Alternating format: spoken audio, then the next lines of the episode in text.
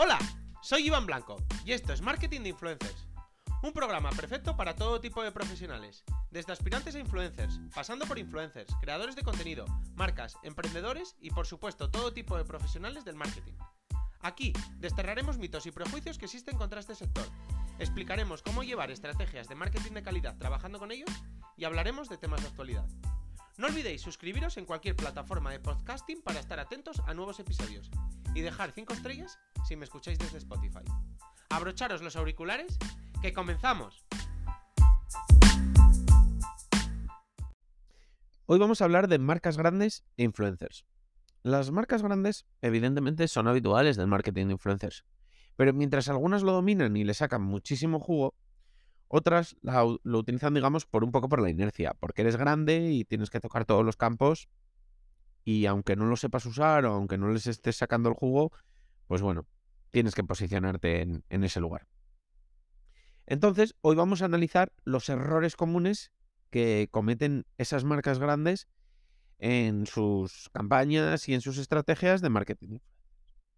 La primera es la carencia de objetivos. Muchas veces, pues, hay un dinero presupuestado y hay, digamos que, una obligación de gastarlo. Entonces, no se plantea bien la estrategia o, o literalmente no, no, hay estrategia. Es simplemente, pues, gastar esta parte presupuestada para marketing influencer y punto. Por otro lado, esta ausencia de objetivos los, los hace realizar campañas un poco por inercia, porque lo está haciendo todo el mundo, porque hay que hacerlo, porque, pues bueno, porque hay que estar ahí.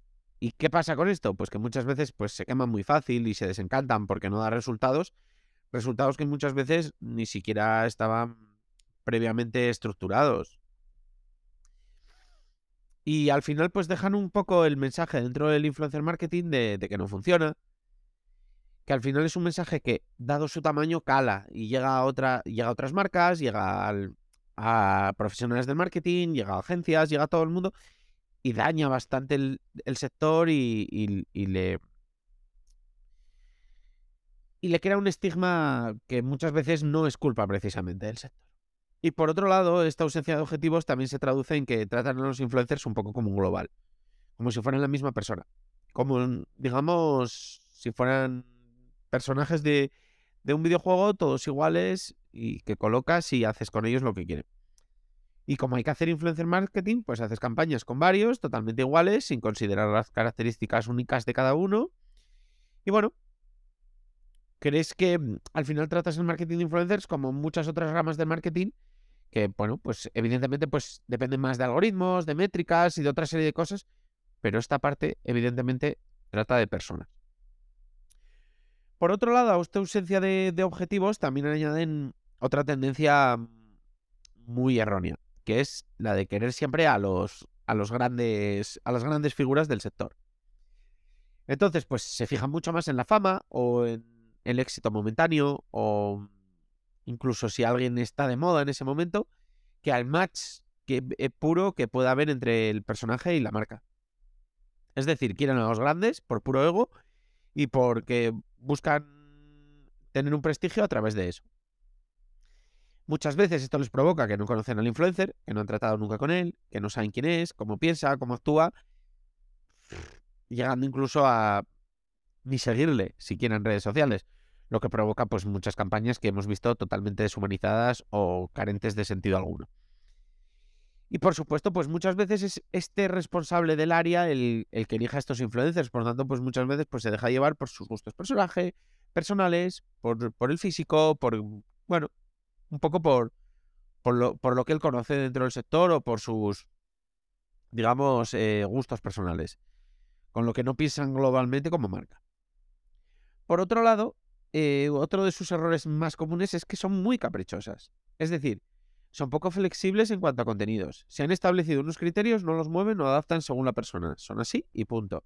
Y quieren la acción en determinada fecha, en vez de dar una horquilla de días. Y muchas veces, sin que sea necesario que sea una fecha exacta porque lanzas un producto, porque se estrenan las rebajas o por lo que sea, sino simplemente porque se te ha antojado esa fecha y punto.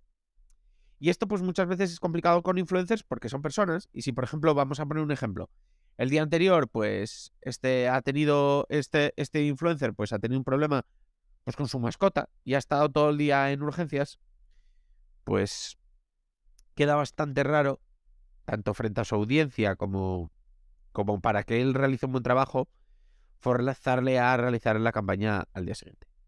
Ambas partes dañan su reputación por el capricho de la, de la marca y pues, los resultados no van a ser buenos. Por otro lado, al ser caprichosas, se añade el no tener paciencia. Si os fijáis, son muchos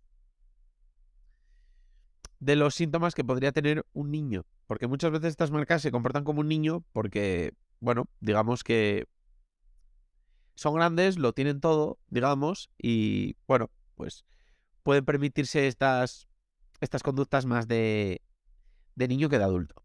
Bueno, a lo que íbamos, no tienen paciencia. ¿Por qué? Pues porque suelen abusar muchísimo de las campañas one shot, es decir, de campañas únicas de, de una sola vez con, con, un influencer.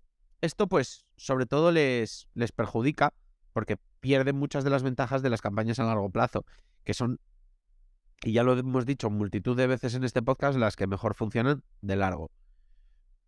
Ya que muchas veces el resultado de una primera acción no tiene por qué ser un reflejo de si hubiera dos y tres siguientes acciones ya que muchas veces, pues, digamos que hay un, una progresión exponencial y no, digamos, en la primera 100, en la segunda 100 y en la tercera 100, sino 100, 500, 1000 y cosas así.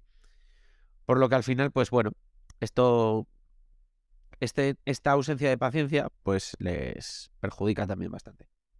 Y por otro lado, y, y último, tienen problema de comunicación que se resume en que la comunicación es inexistente. Es decir, suele ser una comunicación primero indirecta, desde una agencia o un departamento hacia el influencer, y al ser empresas grandes, pues el mensaje se diluye. Se diluye lo que necesitan en el departamento de redes sociales, el feedback que puede dar el influencer y podrían aprovechar en el departamento de producto.